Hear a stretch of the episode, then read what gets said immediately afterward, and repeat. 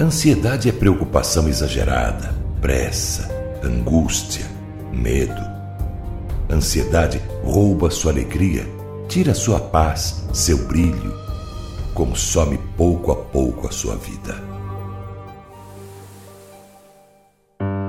Vivam sem preocupações na presença de Deus, pois Ele toma conta de vocês.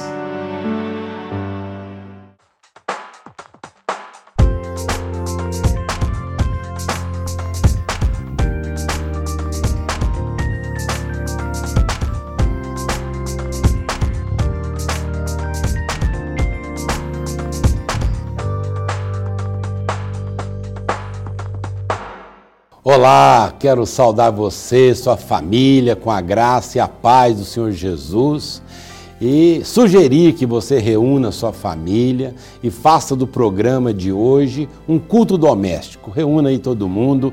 Vamos começar o programa cada dia, que é um momento de edificação, um momento em que a palavra de Deus vai ser ministrada para sua casa e você também pode compartilhar depois esta mensagem, esse programa com a sua família, os seus amigos, porque também estamos transmitindo pelo canal do YouTube e o programa fica lá para você ouvir e assistir outro momento também. Né?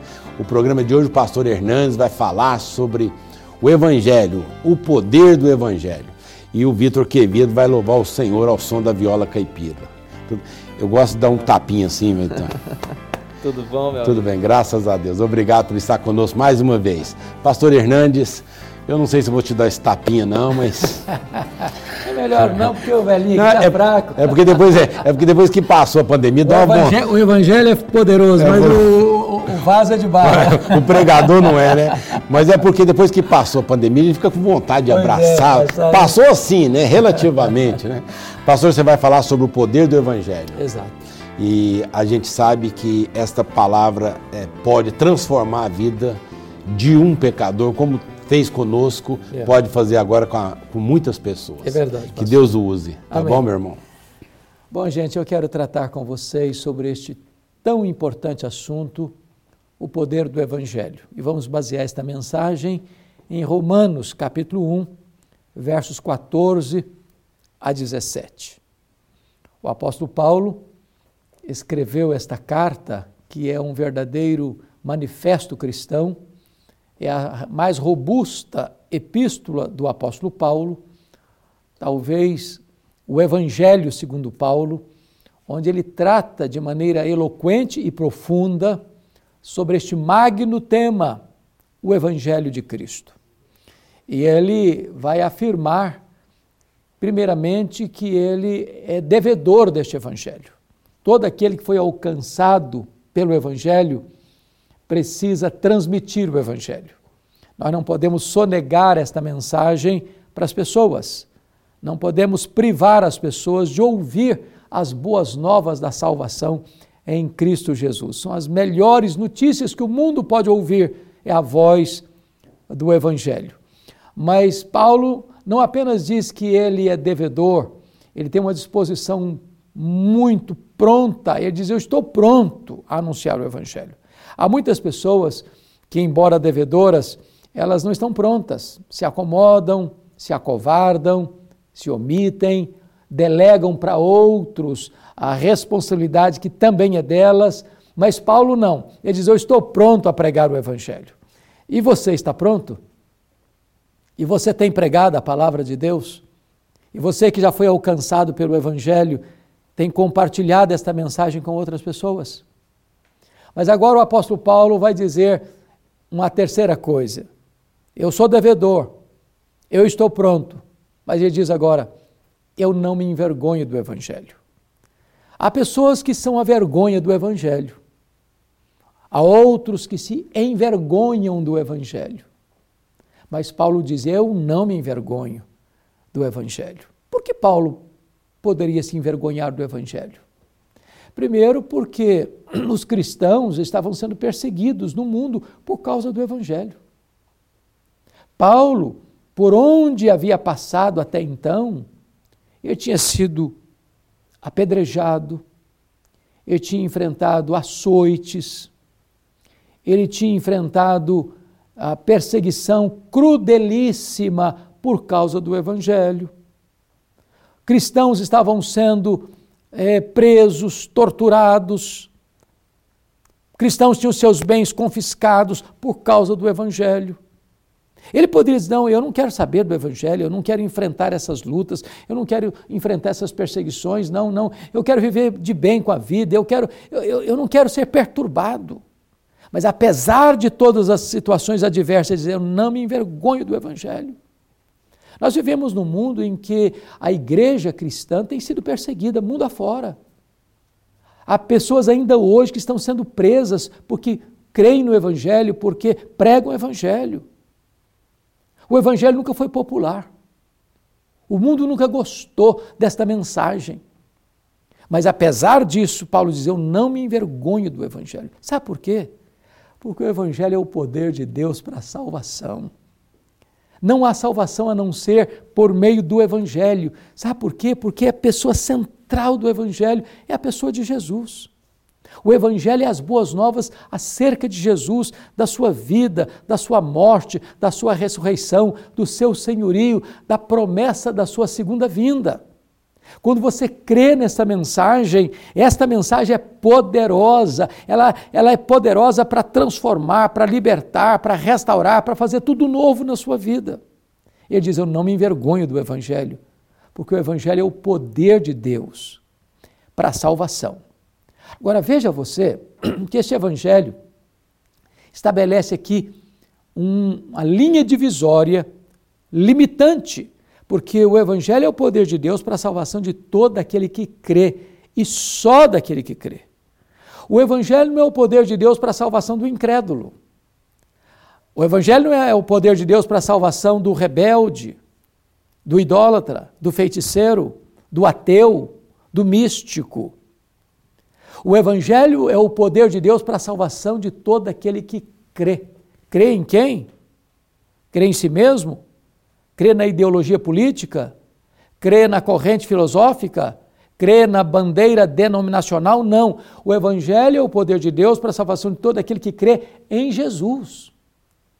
É a fé em Jesus, é a confiança em Jesus que dá a você o privilégio de receber a salvação.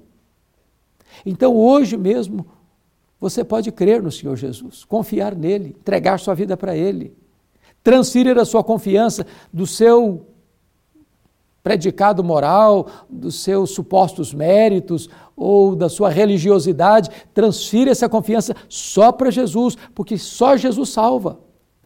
Só Jesus pode perdoar os seus pecados, só Ele é a porta do céu, só Ele é o caminho para Deus, só Ele é o mediador entre você e Deus, só Ele tem poder para salvar. Ele diz: Eu não me envergonho do Evangelho, porque a justiça de Deus se revela no Evangelho. Sabe o que significa isso? Cristo Jesus, o Filho de Deus, sendo perfeito, sendo santo, sendo glorioso, ele assumiu o nosso lugar, ele levou sobre si os nossos pecados, ele morreu pelos nossos pecados, ele ressuscitou para a nossa justificação. E quando você crê no Senhor Jesus, Deus coloca na sua conta toda a justiça do seu filho. De tal maneira que nós somos justificados, declarados justos, quando cremos em Jesus. Nenhuma condenação mais há para aqueles que creem no Senhor Jesus, para aqueles que estão no Senhor Jesus. Este é o poder do Evangelho. Ele liberta, ele salva, ele transforma, ele faz de você uma nova criatura, ele faz de você membro da família de Deus. Hoje eu quero orar em seu favor para que você aí onde você está possa receber o evangelho e nele ter vida eterna em Cristo Jesus. Onde você está? Ore comigo. Querido Deus, eu quero te agradecer pela tua palavra e quero pedir-te que tu apliques esta palavra ao coração de todos quantos estão nos assistindo. Oramos assim, em nome de Jesus. Amém.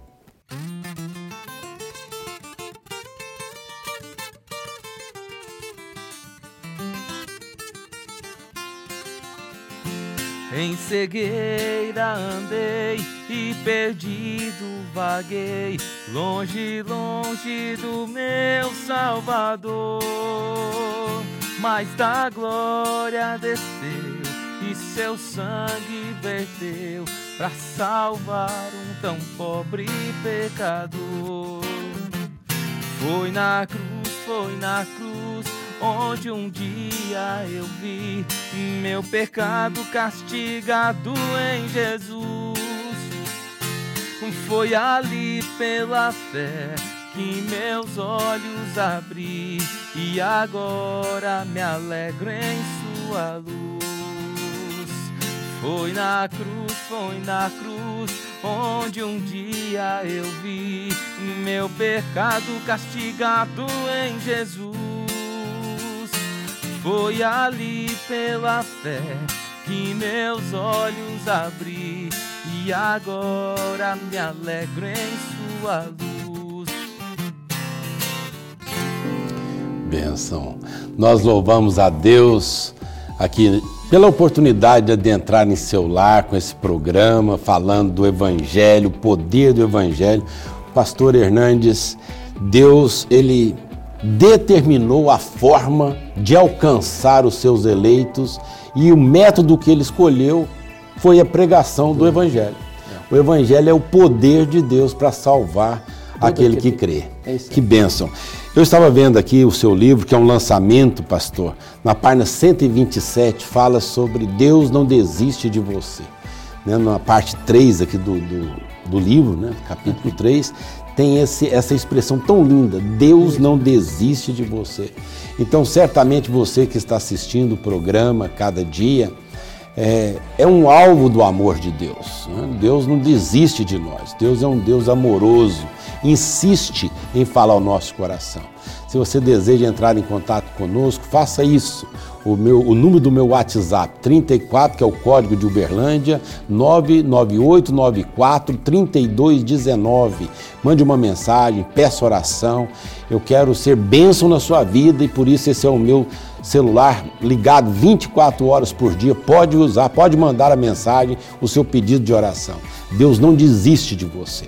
Eu também quero mencionar aqui mais uma vez esse livro do pastor Hernandes, que é um lançamento e manual prático da vida. O pastor Hernandes pega aqui os assuntos principais que envolvem a nossa existência e traz aqui a luz da palavra de Deus falando sobre esses assuntos: queda, tentação, restauração, milagres.